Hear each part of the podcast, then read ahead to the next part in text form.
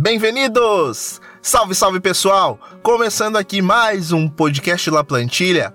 Aqui você sabe que é o seu canal com o campeonato espanhol, La Liga e, é claro, também a seleção da Espanha já chegando para falar de mais uma rodada em que a seleção da Espanha sai para fazer jogos aí e La Plantilha cobrindo, é claro. Antes de mais nada, te convido a seguir a gente nas nossas redes sociais, no Amplitude em todas elas, Twitter, Facebook, YouTube Medium, onde a gente comenta bastante sobre futebol e você fica inteirado de tudo o que acontece, é claro. Uh, também dá uma chegadinha no site da HTE Esportes, que são nossos parceiros e estão com a gente também no ano de 2019, é claro. Para me ajudar a falar dos jogos da seleção da Espanha, tô com meu parceiro Smack Neto. Diga lá, Smack, como é que você tá, meu irmão? Tudo certo? Salve Nato, salve ouvintes. Tudo certo. É... Estamos vivendo aquele período data FIFA de março, né? Período que na Europa começou as eliminatórias para Euro do, do ano que vem. E vamos falar um pouquinho dessa seleção espanhola aí. Então bora nessa. Pois, Mike, antes de mais nada, cara, a gente já começa aí com a notícia da semana, cara. Parece que tá pintando aí um serviço de streaming para jogos da, da La Liga e outras, e outras competições, cara, é isso? Exatamente, Nato. É, a La Liga, né? A, a, Liga em si criou um serviço de streaming é, chamado La Liga Esportes TV. Ela vai disponibilizar é, em um aplicativo para celular disponível é, eu não consegui não consegui achar se é só para o território espanhol ou se é para o mundo inteiro. Mas a princípio, é, esse aplicativo vai transmitir vários esportes gratuitamente, não só. É, na verdade, o futebol é uma coisa à parte que eu explico depois, mas vários esportes é, de forma gratuita, como basquete, vôlei, polo aquático, natação, atletismo, futsal, é, enfim, uma, um hockey que é tradicional lá na Espanha, enfim, é, vários esportes gratuitamente. E no caso campeonatos espanhóis, ligas espanholas do, desses esportes.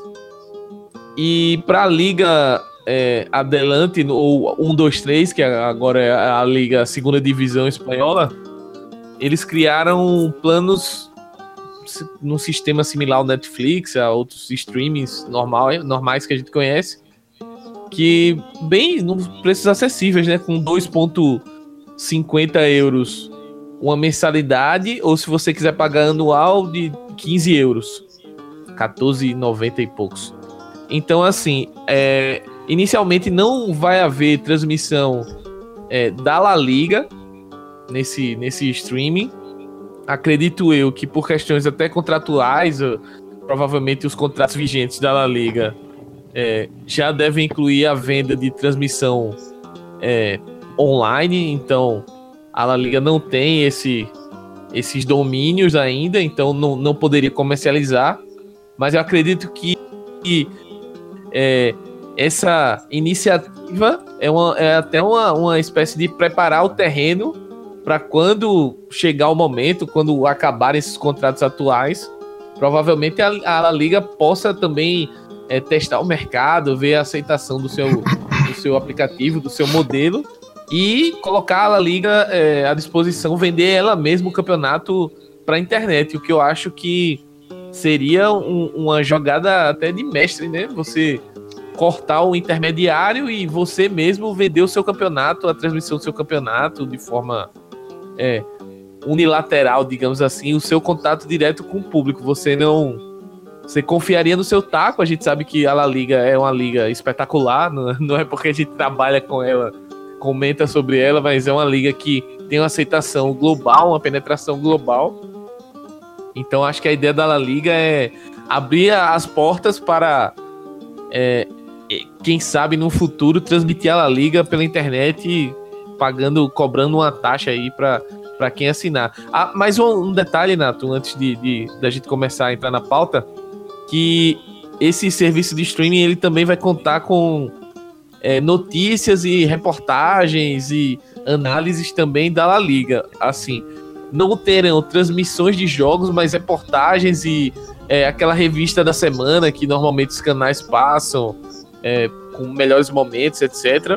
Isso vai estar contido no aplicativo e de graça. Então, quem quiser baixar, pode procurar aí no, no, no Google Play ou no iOS, enfim, eu acho que acredito que essas duas plataformas já estão disponíveis o aplicativo.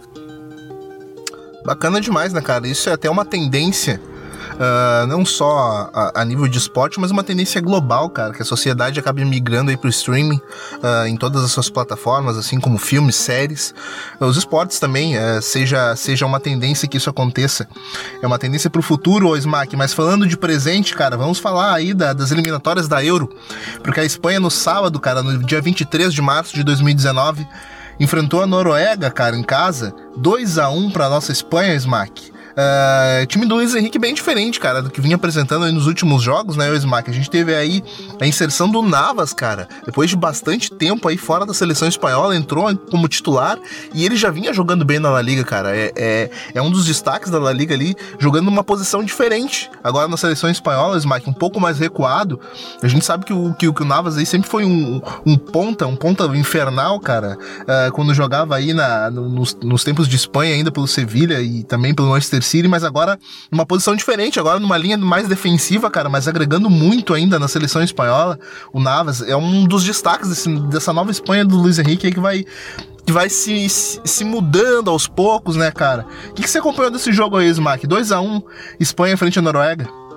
Exatamente, Nato. É, você destacou o papel do papel do Navas, né? Navas que entrou. Ele inicialmente na escalação entrou como lateral direito, mas assim, a, o, a gente estava bem curioso quanto a essa convocação do Luiz Henrique, o que é que ele poderia fazer com esse time. A gente mencionou até a possibilidade dele atuar com três zagueiros. Ele na escalação não colocou três zagueiros de ofício, mas na prática é, foi mais ou menos o que aconteceu. É, principalmente quando a, Espola, a Espanha tinha a bola na maior parte do tempo, teve 74% de posse de bola nesse jogo. É, o Busquets recuava e os dois laterais, tanto o Alba, que jogaram, jogaram nesse primeiro jogo, Alba e, e o Navas, que você citou, eles davam muita amplitude no ataque. Eu acho que essa foi a principal, a principal, não novidade, mas assim, é, a principal característica que eu enxerguei no jogo da Espanha foi esse é, o, o, pensamento do Luiz Henrique foi utilizar muito as laterais, os dois lados do campo, muitas inversões de bola. Então, o Navas e o Alba tiveram um papel fundamental no ataque, ofensivamente falando. São dois caras que apoiam muito bem, nitidamente, isso. E o Navas fez uma ótima partida contra a Noruega. Achei que ele foi muito bem. É... Destaco também é, a partida do Busquets foi interessante. E uma coisa que, que o Luiz Henrique também procurou fazer é que o Busquets estava sendo muito sobrecarregado na saída de bola. E muitas vezes até o Sérgio Ramos é, forçou alguma, alguns, alguns passes, algumas coisas para tentar ajudar. Isso a Espanha estava se perdendo um pouco. Dessa vez é, ele colocou, escalou o Parejo e o Sebadios no meio campo. Então o que foi que ele fez? Ele recuou o Busquets o Busquets muitas vezes jogava um pouco mais à direita, o Sérgio Ramos um pouco mais centralizado, fazendo a linha de três ali com o Inigo Martinez. Então eles davam essa qualidade na saída de bola espanhola. E o Parejo sempre dando opção de passe, como o Sebadios também.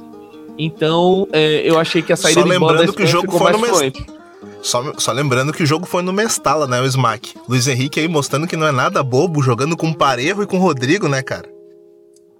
Exatamente. É, é, ele, ele aproveitou, ele poderia, por exemplo, como ele fez no segundo jogo, que a gente ainda vai comentar, que ele entrou com, com canales de titular, né? Mas não, ele optou pelo Parejo e o Parejo achei que foi muito bem no jogo. É, enquanto ele teve em campo, ele foi substituído no segundo tempo, salvo engano, justamente pelo Canales, mas foi bem. É, gostei da atuação do, do, do Parejo no, na partida.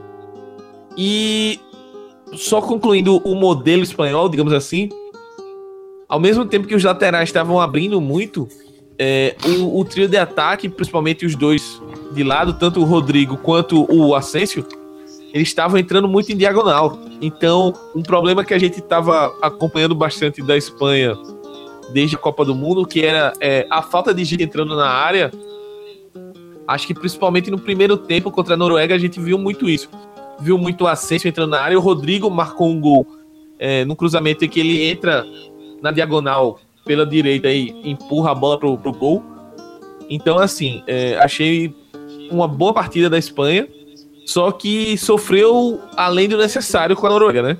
É, no segundo tempo o time não foi bem, é, teve o sofreu empate no, no pênalti ali, pênalti bem controverso, convertido pelo King, mas aí o, o Sérgio Ramos também de pênalti, num pênalti também meio controverso, é, acabou marcando 2 a 1 um, e de cavadinho, de cavadinho o Sérgio Ramos, né? E, e acabou variar, confirmando né? a vitória espanhola, é, confirmando a vitória espanhola que é, o resultado foi apertado, foi sofrido até. A Noruega impôs dificuldades, principalmente no segundo tempo.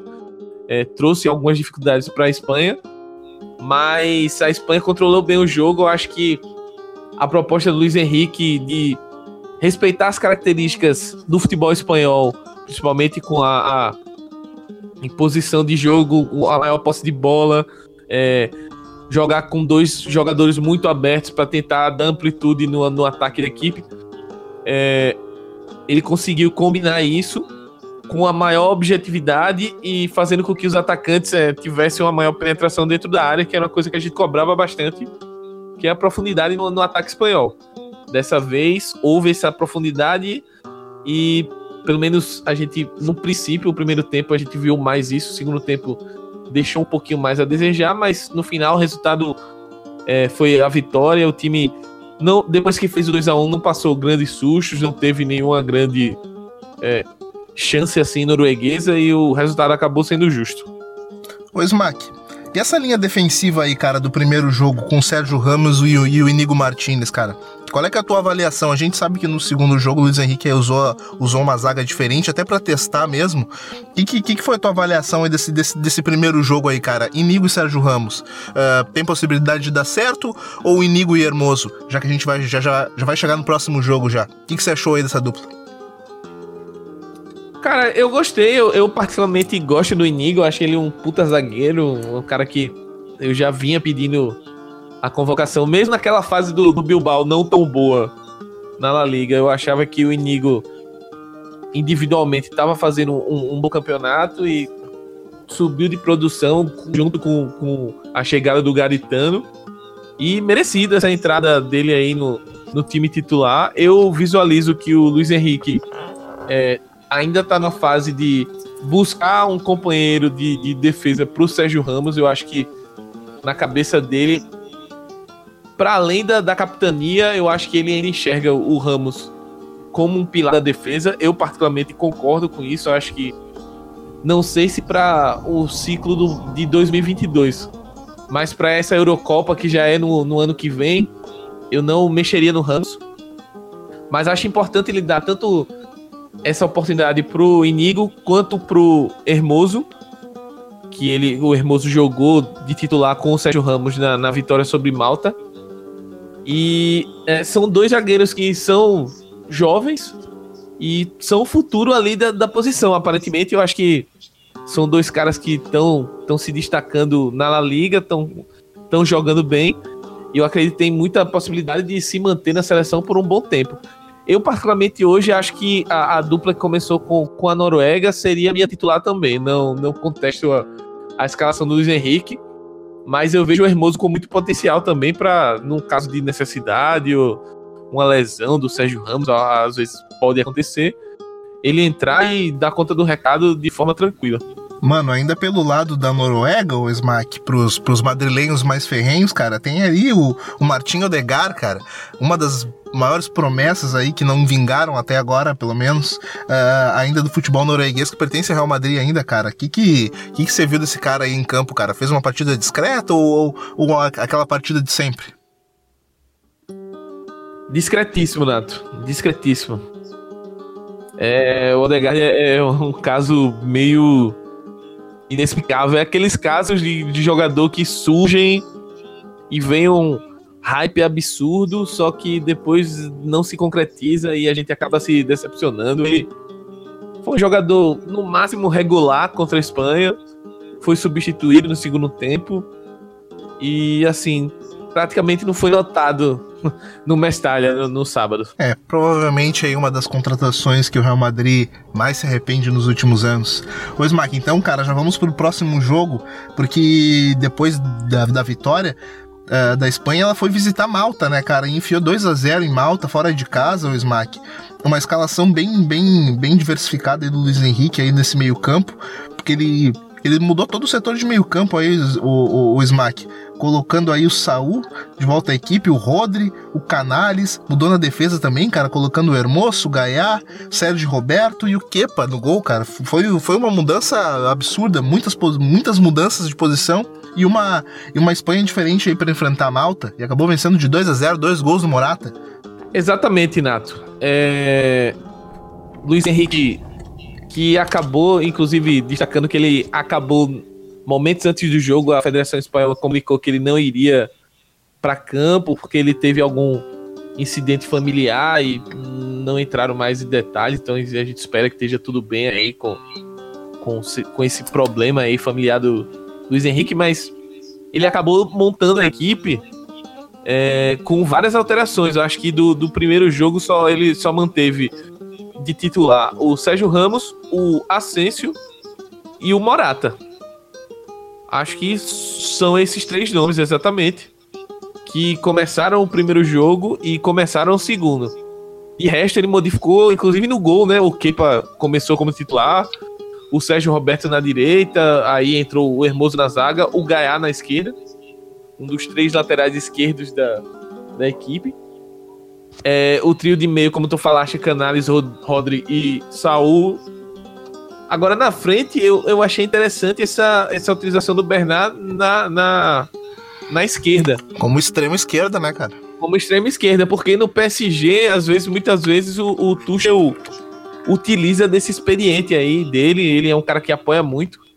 Então, é, achei interessante esse teste apesar de acreditar que a Espanha tem, tem outros jogadores que poderiam cumprir essa função aí, ele não, não precisaria gastar um lateral esquerdo para isso.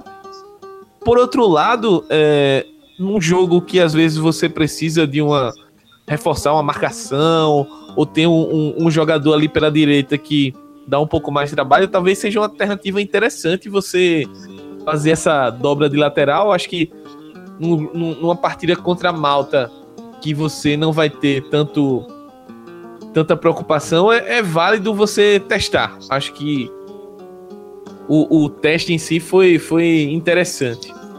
Sobre o jogo, eu achei que a Espanha nesse jogo teve mais posse de bola, terminou o jogo com 84% de posse de bola, ou seja, Malta praticamente não pegou no não pegou na, na redonda.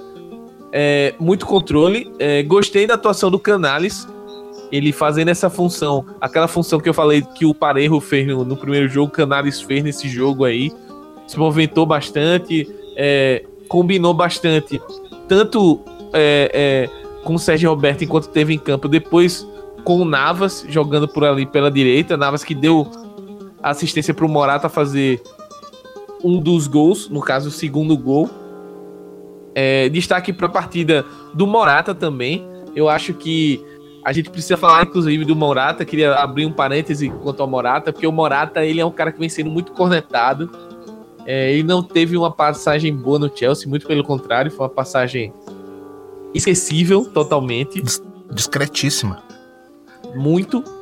E só que assim, o Morata, é, eu particularmente acompanhava ele no Real Madrid. Ele, antes dele sair do Real Madrid a primeira vez, eu era crítico ferrenho do Morata mas ele era um cara muito jovem ainda tal. É, foi pra Juventus, ele ganhou. Ele sempre foi uma Juventus. sensação, né, Smack? Ele sempre foi uma sensação no, no Real Madrid Castilha, é, cara, né? Eu acho que assim, o, o, o Morata ele não tem a regularidade para se tornar um atacante top 10 do mundo, uma coisa assim. Eu, eu não acho que ele nem vá chegar a ser um, um atacante desse, desse quilate, digamos assim.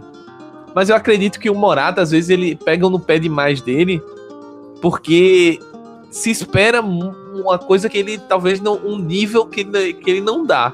Só que eu acho que pro, pro sistema que o Luiz Henrique tá querendo implantar, ele é o atacante ideal, porque ele é o cara que tem presença de área, ele numa fase confiante que aparentemente é saída dele para o Atlético de Madrid deu uma confiança para ele, ele tá jogando com mais regularidade, é, voltou a marcar gols.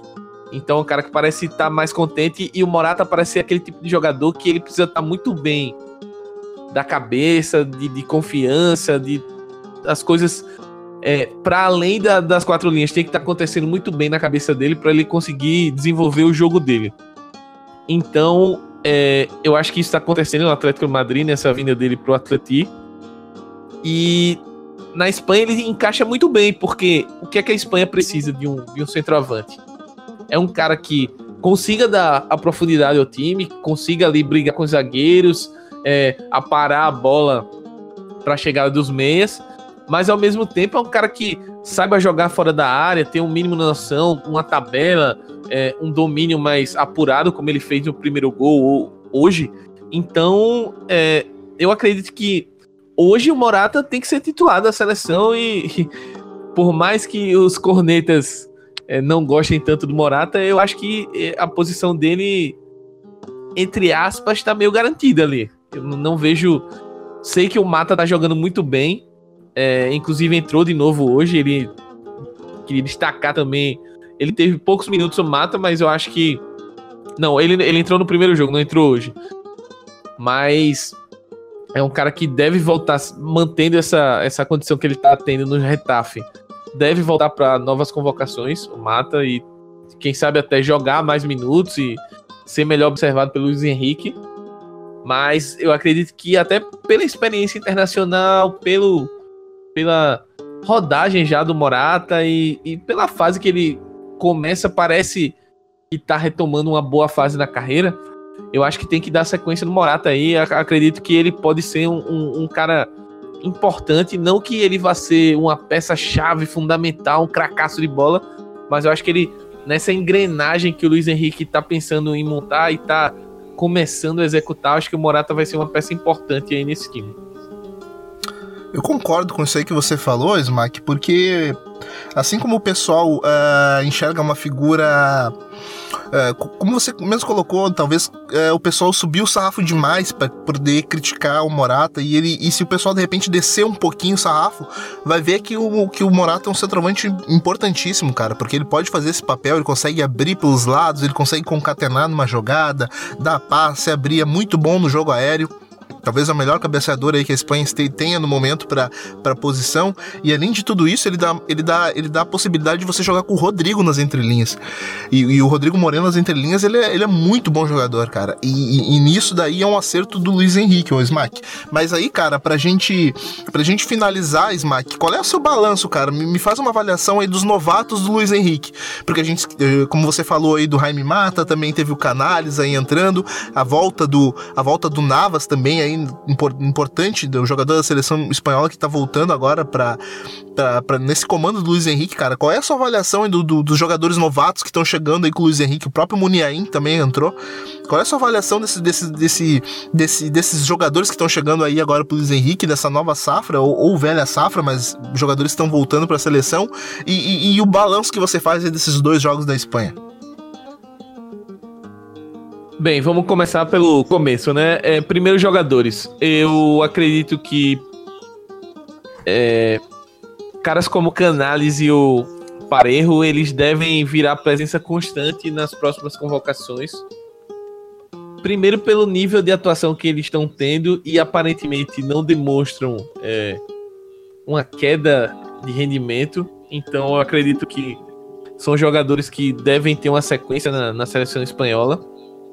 É, o, o caso do Muniain é um caso espetacular, assim. Porque é um cara que parecia que ia ser um, um, uma super estrela mundial, que ia ser o cara que ia dar continuidade àquela, àquela Espanha mágica que foi campeão do mundo e ganhou o bicampeonato da Euro. Ele ia surfar aquela onda ali e ser meio que, entre aspas, a transição um cara da transição daquele time para a próxima geração e ele acabou por diversas lesões não conseguindo ser. Mas a gente tá voltando a ver momentos de, de Muniain em alto nível e acredito que ele pode ser também um cara que retorne. Ele teve poucos minutos para demonstrar é, o seu futebol nesses dois jogos, mas eu acho que é um cara que pode ter mais oportunidades. Navas. Navas é um cara que me surpreendeu. É, não pelo que ele vem jogando no Sevilha, que a gente sabe que ele vem sendo uma peça fundamental no, nessa campanha do Sevilha. É um cara que encaixou muito bem no, no, no esquema ali de, com três zagueiros. E eu acho que justamente por isso o Luiz Henrique puxou ele de volta pelo, pela, por essa nova proposta do, do Luiz Henrique de como ele pretende jogar, como ele está enxergando essa nova fase da Espanha. E ele correspondeu muito bem, é, jogou muito bem no primeiro jogo, deu assistência no segundo jogo, nos minutos que entrou. Então é um cara pra gente ficar de olho aí. Quanto esse retorno retorno mais consolidado, digamos assim, do, do Morata, eu acho que já deixei minha opinião sobre Morata, eu acho que ele vai prosseguir aí. O caso do Mata, eu acho que ele teve poucos minutos, não tem como a gente avaliar muito a participação dele, porque ele praticamente não pegou na bola no jogo contra a Noruega. Mas é um cara que tá demais, foi jogador do mês em, em, em março no, na La Liga. E provavelmente é um cara que vai manter, tá mantendo esse, essa pegada aí, o Retafe brigando pro Champions. Eu acredito que ele pode ser uma, uma surpresa aí para as próximas convocações. Surpresa no sentido de continuidade. Eu acho que o Mata tem tudo para continuar nessa equipe aí e brigar até por uma titularidade no futuro mas eu acho que o Luiz Henrique ainda vai querer ver mais minutos dele em campo para poder sentir o quanto ele pode contribuir com a equipe. Sobre a avaliação geral da Espanha, eu particularmente saio animado. É, não, não é aquele empolgou que, que a gente saiu quando jogou contra a Croácia e goleou na, na Nations League, mas eu saí Red animado porque. É, é, bons tempos do hat-trick do Asensio. Ele jogou os dois jogos, inclusive. Não jogou mal, mas também não, não foi aquele ascenso decisivo que estava pintando naquela, naquele início de trabalho do, do Lúcio.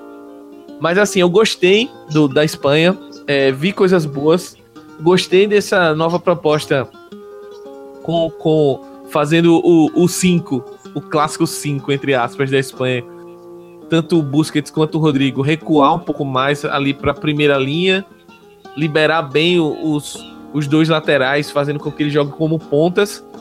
E os dois atacantes entrando muito diagonal, pisando muito na área, porque a Espanha estava muito é, é, sem profundidade até a Copa do Mundo, acho que era o grande problema. E, e acredito que o Luiz Henrique viu essa, tá vendo essa alternativa como solução para esse problema. Eu nesses dois jogos acredito que funcionou bem Vamos ver se ele vai conseguir dar continuidade nessa proposta.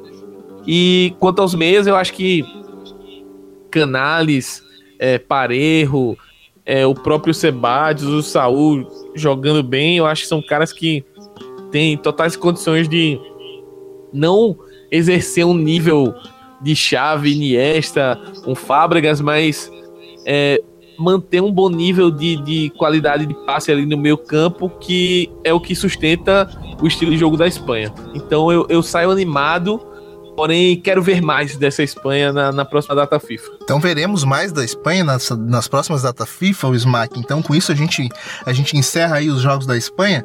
Então convido vocês, Mac, pra gente virar a chavinha e já aí falar um pouquinho de La Linda, cara, porque ela já volta aí no, no, na próxima sexta, dia 29, com um jogão entre Girona e o Atlético de Bilbao aí, do Muniain, que tanto você elogiou. Cara, uh, Smack, no sábado também, cara, o líder Barcelona, cara, vai. Tem clássico contra o espanhol, cara, no Camp Nou. Barcelona em espanhol vai sair lasca desse jogo aí na, na próxima rodada do Campeonato Espanhol.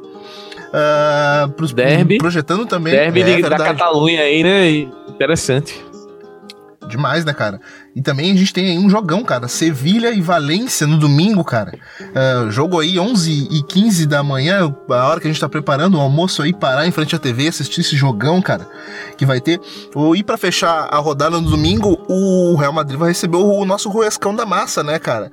Uh, jogo pro Real Madrid, de repente, já encaminhar aí, talvez aí uma terceira colocação, ou até ficar de olho no Atlético de, de Madrid, né, cara?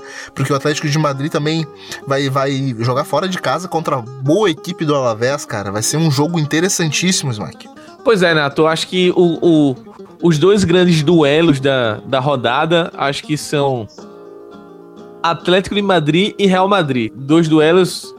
O primeiro é esse, pela vice-liderança. É, o Real Madrid está a dois pontos do Atlético, só que o Atlético tem um jogo carne de pescoço contra o Alavés.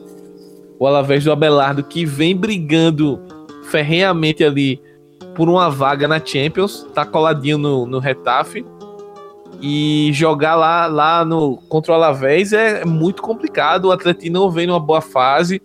A gente sabe que é, na volta da data FIFA muitos jogadores viajam, é, tem um cansaço. E vamos ver como é que esse, esse Atlético vem. Já o Real Madrid vai jogar em casa contra o Huesca, entre aspas, um jogo mais, mais suave, mais tranquilo. Então tem tudo para garantir os três pontos. O outro e o outro grande duelo é esse que tu citaste de Sevilha e Valência. É, duas equipes que estão coladas na, na, na, classificação. Sevilha em 6 43 e o Valência em sétimo com 40 pontos. Ou seja, para o Valência vale empatar com o Sevilha em pontos e entrar numa zona europeia. Para o Sevilha vale é, dobrar a vantagem que tem para o seu principal concorrente e meio que dar aquela, aquele respiro para tentar dar uma arrancada final rumo à Champions.